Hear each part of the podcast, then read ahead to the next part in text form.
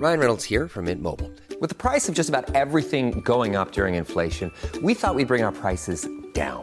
So to help us, we brought in a reverse auctioneer, which is apparently a thing. Mint Mobile unlimited premium wireless. Ready to get 30, 30, bit to get 30, bit to get 20, 20, 20, bit to get 20, 20, bit to get 15, 15, 15, 15 just 15 bucks a month. So, Give it a try at mintmobile.com slash switch. $45 upfront for three months plus taxes and fees. Promo rate for new customers for limited time. Unlimited more than 40 gigabytes per month. Slows. Full terms at mintmobile.com. Eu sou Mário Persona e essas são as respostas que eu dei aos que me perguntaram sobre a Bíblia. A história conhecida como milagre eucarístico de Lanciano não tem fundamentação bíblica. Você perguntou a respeito, não tem fundamentação bíblica, muito pelo contrário. Portanto, eu não tenho problemas em refutar essa história toda, mesmo porque uh, ela só levou pessoas à superstição e adoração de objetos que essas pessoas agora fazem peregrinações àquele, àquele templo onde supostamente uma hóstia teria se transformado em carne e o vinho em sangue nas mãos de um sacerdote católico. No Antigo Testamento, Deus havia ordenado a Moisés fazer uma serpente de bronze, que seria uma figura de Cristo que viria no futuro. Quem olhasse para aquela serpente de bronze era curado das picadas das serpentes que tinham invadido o acampamento dos israelitas. Porém, em 2 Reis, muito tempo depois, nós vemos o rei Ezequias despedaçando essa serpente de bronze sem dó, porque ela havia se transformado em objeto de culto, objeto de adoração. Será que a Igreja Católica iria fazer em pedaços todos os objetos considerados miraculosos e que se transformaram em objetos de culto? E são adorados hoje por pessoas que pensam existir neles algum tipo de poder? Hum? E fez os. Uh, vamos à passagem da destruição da, da, da, serpente de bronze. E fez o que era reto aos olhos do Senhor, conforme tudo o que fizera Davi seu pai. Ele tirou os altos, quebrou as estátuas, deitou abaixo os bosques e fez em pedaços a serpente de metal que Moisés fizera. Porquanto até aquele dia os filhos de Israel lhe queimavam incenso eles chamaram Neustan. Isso está em 2 Reis 18, de 3 a 4. Veja que eu não estou contestando que a hóstia tenha realmente se transformado em carne e o vinho em sangue. Não é isso que eu estou dizendo. Que, que, que não tenha acontecido. Fenômenos assim você encontra em muitos lugares, mas não são necessariamente vindos de Deus. Os magos de Faraó imitaram todos os sinais de Deus que Deus fez através de Moisés, exceto fazer surgir vida do pó, do pó da terra, no caso dos piolhos.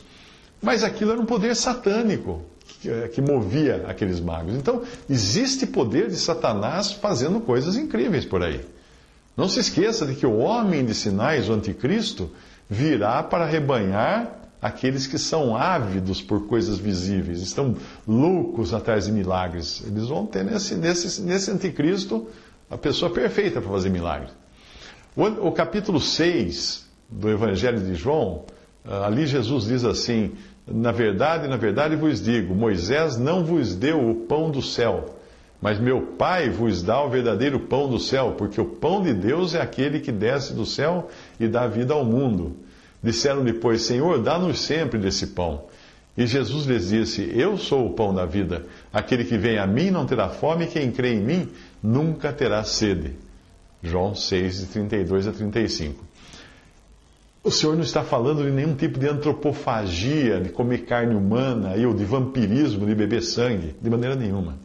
O contexto do capítulo, o contexto todo, que o Senhor fala de comer e de beber dele, é sobre como Deus alimentou os israelitas por 40 anos no deserto após libertá-los libertá da escravidão do Egito. Ainda no Egito, eles celebraram a primeira Páscoa sacrificando um cordeiro e comendo a carne do, assada do cordeiro no fogo. A palavra Páscoa significa passar por cima, e foi o que, o que Deus fez ao passar por cima, ou excluir da praga, da morte, aqueles que comiam a carne do cordeiro dentro das casas que tinham a marca de sangue no batente da porta. Aquele cordeiro morto era uma figura de Cristo sacrificado por nós.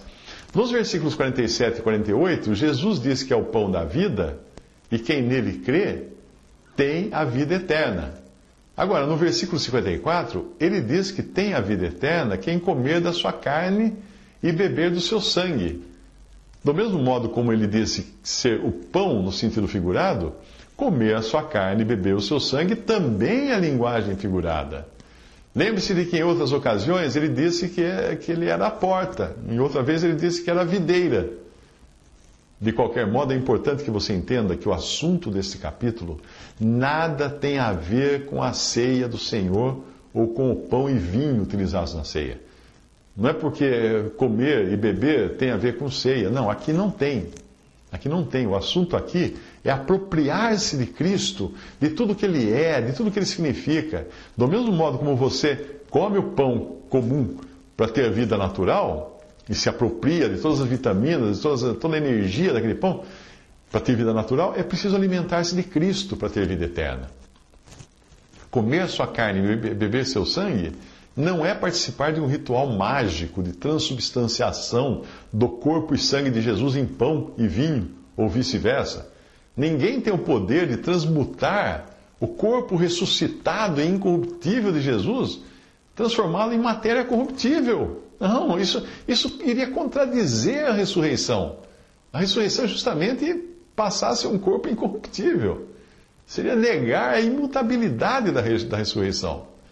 O cristianismo não é um ritual pagão de uma magia, de transmutação, e o cristão também não é um vampiro antropófago.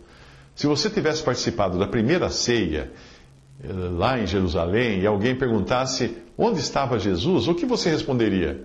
Ah, que ele, que ele tinha se transformado em pão e vinho? Não!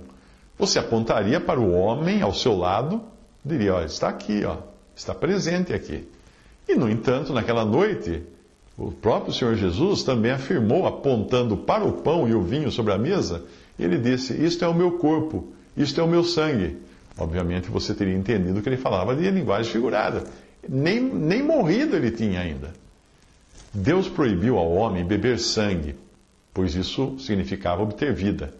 Qualquer nativo antropófago entenderia o simbolismo disso. Ele come a carne e bebe o sangue do seu inimigo por acreditar receber a vida e a coragem do inimigo. O sentido da proibição é o mesmo da espada na entrada do jardim do Éden, que era para impedir que o homem comesse da árvore da vida e obtivesse vida por si próprio. Mas agora, tendo sido resolvida a questão do pecado na cruz, a vida eterna pode ser recebida comendo a carne e bebendo o sangue de Jesus, isto é, figuradamente alimentando-se da sua morte e dos benefícios que ela nos traz. Se ele, estivesse, se ele tivesse vivido aqui apenas como exemplo para ser seguido, não haveria salvação para nós. Foi só por ter morrido que nós podemos ter vida. Então, comer a sua carne, beber o seu sangue, é você tomar para si todo o valor da morte de Jesus para poder viver eternamente. Para deixar muito claro que Deus não aprovaria um milagre ou sinal que transformasse um pedaço de pão em carne e um copo de vinho em sangue, no mesmo capítulo 6 de João, um pouco antes da passagem que eu mencionei, ele disse aos que o seguiam: Na verdade, na verdade vos digo que quem que, que me buscais, não pelos sinais que vistes, mas porque comestes do pão e vos saciastes. João 6,26. E no início do seu ministério, quando era seguido por pessoas interessadas em sinais, em milagres, o apóstolo João escreve isso a respeito de Jesus. E estando ele em Jerusalém pela Páscoa, durante a festa, muitos, vendo os sinais que fazia, creram no seu nome, mas o mesmo Jesus não confiava neles, porque a todos conhecia e não necessitava de que alguém testificasse do homem, porque ele bem sabia o que havia no homem. João capítulo 2, versículos 23 a 25. O Senhor Jesus não confia em quem vai atrás dele por causa de milagres. Visite respondi.com.br. Adquira os livros ou baixe e-books. Visite 3minutos.net. Baixe o aplicativo